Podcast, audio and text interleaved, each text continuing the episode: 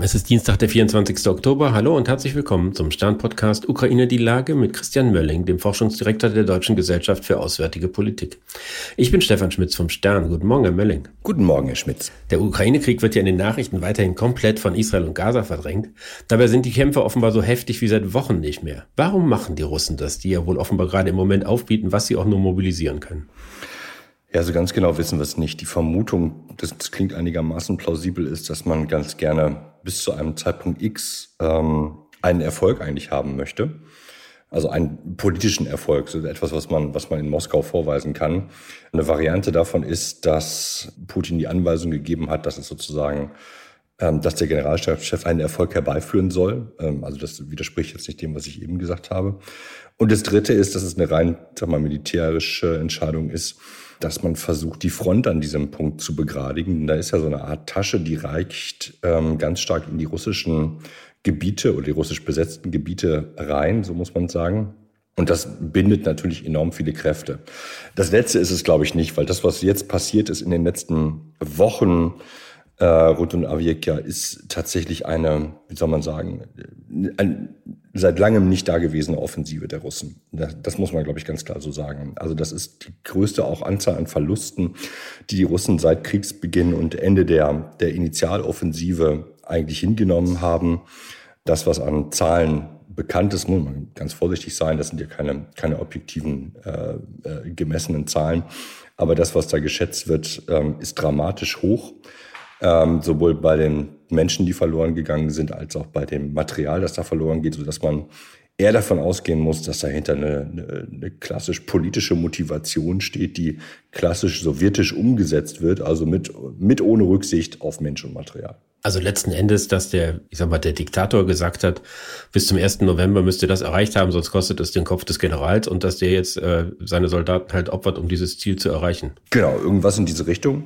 Wobei das Opfern halt auch nichts, nichts Besonderes ist. Ich glaube, der, der Maßstab, ne, man kann schon fast anfangen, ganz vorsichtig was von, von industrialisierter Tötung auf russischer Seite zu sich zu überlegen, weil das ja wirklich Wahnsinn ist. Ne? Da, also offensichtlich auch die Zahl der, äh, der Leute, die ohne jegliche Ausbildung da einfach nur in die Bresche gehen oder nach vorne gehen und systematisch einfach von der Ukraine, die sich, das muss man auch dazu wissen, dieses Gebiet, das da umkämpft ist, das ist ähm, schon lange in ukrainischem Besitz. Ich glaube sogar schon seit 2014. Ähm, oder es war schon immer in ukrainischem Besitz, aber das wird sozusagen gehalten von denen. Die haben das lange schon befestigt. Das heißt, man rennt hier gegen eine befestigte, gut befestigte Stellung an.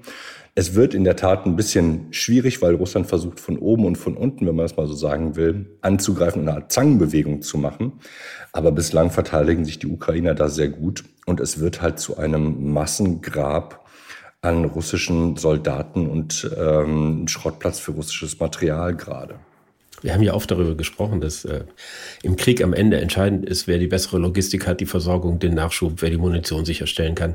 Nun ist erkennbar, dass Russland äh, sehr erfolgreich darin ist, seine Rüstungsindustrie hochzufahren. Macht Ihnen das Sorge? Also wir haben ein paar Berichte, dass sie das tun. Ich bin mir zurzeit nicht ganz sicher, ob sie das über, über die gesamte Bandbreite tun. Aber dass sie die, die Motivation haben, ist natürlich völlig klar. Dass die sagen, wir lassen, dass die nicht sagen, wir lassen uns ähm, von Europa in die Knie zwingen, ist schon okay. Wir ne, wissen, dass wir was falsch gemacht haben, völlig in Ordnung. Ich glaube, was wir sehen müssen, ist, es bleibt ein, ein Wettbewerb, sowohl auf dieser Ebene der operativen Logistik, also wie bringe ich das, die, die, die Munition an die Front, als auch mit Blick auf die, die sozusagen die größere Versorgungssicherheit, die man, die man sicherstellen muss. Und das heißt, dass man die Industrie, dass man quasi eine Kriegsindustrie dahinter haben muss. Für die Munition haben die Russen das, für die Panzer scheinen sie es offensichtlich auch gerade zu erreichen. Ob sie es für Flugzeuge, Hubschrauber und so weiter haben, das ist, aus ist mir noch nicht so ganz klar, so muss man es beschreiben.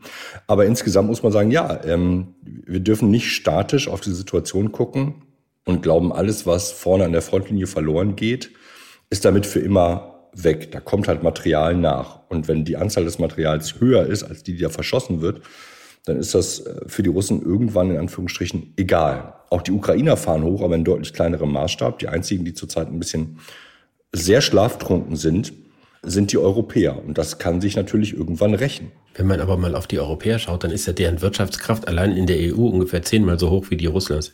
Sollte das nicht reichen, um Streitkräfte zu schaffen, die denen Russlands ebenbürtig sind, auch wenn in Russland natürlich durch das autoritäre Regime mehr, ein größerer Anteil der Ressourcen dafür mobilisiert werden kann, aber es ist halt irgendwie letzten Endes nur ein Zehntel der europäischen Volkswirtschaft. Ja, ich gebe Ihnen recht.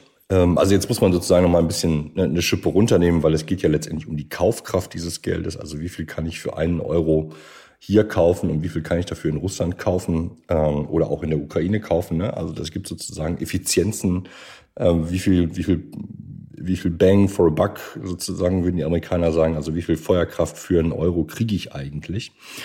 Aber der Punkt ist ja, wenn ich null Euro in mehr Feuerkraft investiere, dann kommt halt auch nichts. Dann ist es schön, dass ich so eine Wirtschaftskraft habe.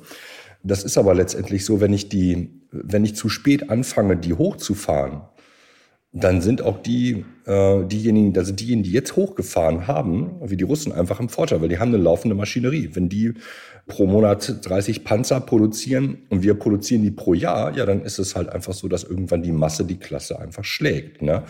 Und daraus so ein Ruhekissen zu basteln, das ist, glaube ich, gerade die große Gefahr, die, äh, die wir haben. Wobei ich glaube, die größere Gefahr ist, dass wir nicht verstehen, dass Russland jetzt zwar gerade noch in einem Krieg ist, dass aber wenn dieser Krieg in seiner Hochintensitätsphase aufhört, dass dann die Kriegsmaschinerie, also die Industriemaschinerie im Hintergrund, dass die weiterläuft und dass die Russen sich relativ schnell rekonstituieren können. Ich hätte dazu eigentlich zwei Anmerkungen. Die erste ist, dass selbst die kunstvollsten äh, Vergleiche der Wirtschaftskraft mit Hilfe der Kaufkraftparitäten immer noch dazu führen, dass Russland vielleicht so groß ist wie Deutschland, wenn man es sehr schön rechnet, aber natürlich viel, viel schwächer als die Europäische Union insgesamt, so dass es eigentlich keine Entschuldigung dafür ist, damit nicht klarzukommen. Der, ich glaube, der zentrale Unterschied ist, dass im Westen der Staat eben nicht anordnet, die Rüstungsproduktion hochzufahren, sondern letzten Endes muss die Regierung Aufträge geben. Das heißt, sie muss viel Geld bereitstellen. Sehen wir da gerade, dass das 100 Milliarden Paket von Scholz nur der Anfang war? Naja, das wussten wir vom ersten Tag und quasi auch schon davor. Ne? Ich glaube, dass das Problem ist, dass wir tatsächlich sowohl auf der Seite des Staates und als auch auf der Seite der Industrie noch voll im Kriegsmodus sind. Also ich hatte das eben ja schon mal angedeutet, was sozusagen die, die sogenannte Rekonstitutionszeit angeht. Also es gibt Schätzungen, es gibt unterschiedliche Schätzungen darüber, wie lange Russland braucht, um wieder zu einer Armee zu werden, die für die NATO ein Problem darstellt. So will ich es mal, mal beschreiben. Dafür muss sie nicht die gleiche Statur haben wie, wie vorher. Warum nicht? Weil Russland ruchlos ist in dem, was es tut. Es ist bereit, erhebliche Risiken einzugehen. Die, diese Zeit ist ungefähr fünf bis zehn Jahre. Und man sollte sich nicht auf die zehn Jahre verlassen, sonst ist man nämlich für die fünf Jahre davor, wenn es den Russen schneller gelingt, ist man verlassen. Wir sind aber auf, einer, auf einem Planungshorizont, so wie man das nennt, wo uns die Zeit eigentlich überhaupt nicht interessiert. Wir schieben und schieben und schieben. Dass die 100 Milliarden nicht reichen, war klar. Das Problem, das damit verbunden ist, dass wir wahrscheinlich nochmal 200 Milliarden extra brauchen, mindestens, das haben wir verschoben. Das haben wir in die nächste Regierung verschoben, weil diese Regierung sagt, oh, ist ja nicht unser Problem.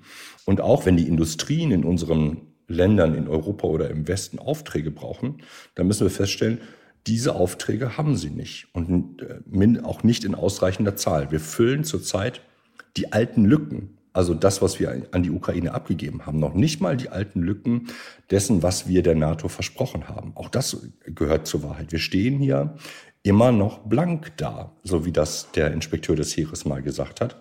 Wir sind nicht in der Lage, die zugesagte Division 2025 bereitzustellen.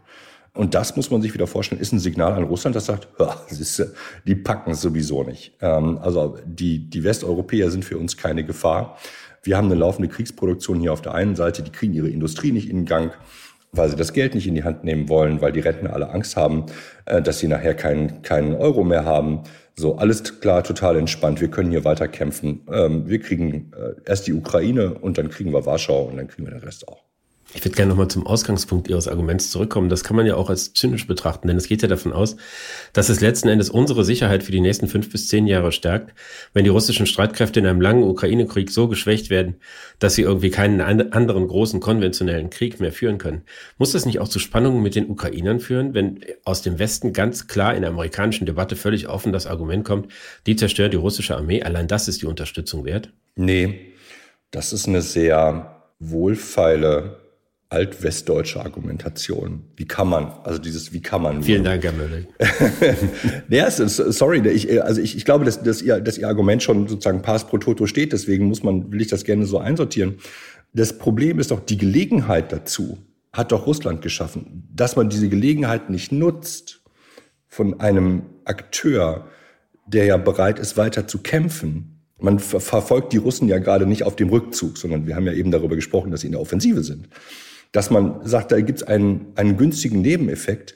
Ja, sorry, das ist natürlich so, weil alles, was da jetzt kaputt geht, muss in der NATO-Kalkulation nicht mehr gekontert werden. Das so, so einfach ist das. Ist wie auf dem Fußballfeld. Äh, ne? Wenn Sie anstatt elf nur noch acht Leute haben, dann verändern sich die Regeln. Ähm, dass dafür Menschen sterben, Material kaputt geht, das ist bitter, aber nicht zynisch. Zynisch ist Moskau, das im Grunde genommen diese Menschen sinnlos verheizt, was uns ja eigentlich gegen den Strich gehen müsste. Wäre es nicht zynisch, dass man sagt, wir rüsten die ukrainische Armee so aus, dass sie diesen Krieg fortführen kann, aber wir rüsten sie eben nicht so aus, dass sie ihn gewinnen und beenden kann? Denn das muss ja das Ziel sein. Da gebe ich Ihnen Dass man recht. nicht sagt, wir äh, geben ihnen das, was sie braucht, um irgendwie russische Panzer zu zerstören, aber wir geben ihnen nicht das, was sie braucht, um den Krieg zu gewinnen. Ja, absolut, da gebe ich Ihnen total recht. Das ist, das ist der Zynismus, dass wir sozusagen zu wenig zum Leben und zu viel zum Sterben im Grunde genommen geben. Und das, das bezieht sich sozusagen letztendlich auf beide Seiten. Aber zurück zu Ihrem Gewinnargument. Ja, also im Grunde genommen müssten wir der Ukraine das geben, damit sie in der Lage ist, diesen Krieg günstig zu beenden für sich selber, weil sonst würde der Kampf nämlich tatsächlich weitergehen. Das ist auf der russischen Seite genauso. Ähm, das tun wir aber nicht. Wir liefern zu wenig. Das haben wir bei der haben wir dieses Jahr gesehen bei der Offensive. Das war zu wenig obwohl die Ukrainer uns einen Zettel gegeben haben, wo sie genau das gefordert haben, was sie wahrscheinlich gebraucht hätten, zumindest nach ihrer, nach ihrer Initialanalyse. Da stellt die Frage danach, sind wir 2024 besser aufgestellt? Und das müsste im Grunde genommen heute beginnen. Ich finde es überhaupt nicht zynisch. Ich will aber bloß noch eine, ein Detail mit reinweben. Das kann natürlich auch also es ist ja nicht so, dass wenn wir den Ukrainern Waffen geben, dass sie nicht trotzdem geschwächt werden ne, durch die durch das, was die, das haben wir jetzt die letzten Monate gesehen, durch das, was die Russen an, an Minen zum Beispiel verlegt haben. Also diese Idee, es gibt immer nur einen statischen Vektor, das geht entweder geht's nur runter, das ist Misserfolg, oder es geht nur hoch. Das lässt außer Acht, dass die Frage, was kommt sozusagen hinter der nächsten Kurve, geht's hoch oder runter, das ist vorbereitet oder eben nicht vorbereitet. Wenn es nicht vorbereitet ist, dann geht es runter. Wenn es vorbereitet ist, dann geht es hoch im Sinne des des Erfolges. Und wir sind zurzeit mal wieder auf dem Weg, dass wir nicht wissen, was hinter der nächsten Kurve kommt und es auch nicht vorbereitet haben. Und das ist interessant. Sie können, was hinter der nächsten Kurve kommt, das können Sie vorbereiten. Und das kann auch Deutschland vorbereiten. Aber wir haben zurzeit, habe ich den Eindruck, bei dieser Frage eher überhaupt gar keinen Bock mehr. Und so emotional muss man es, glaube ich, sehen. Oder sind bockig und kümmern uns zurzeit nicht darum. Und deswegen kann die Ukraine nicht gewinnen und damit diesen Krieg beenden. Ich danke Ihnen, Herr Mölling. Ich danke Ihnen, Herr Schmitz.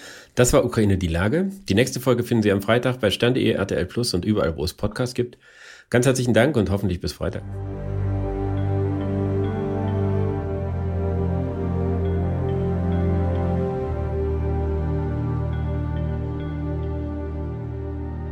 Dieser Podcast ist eine Produktion der Audio Alliance.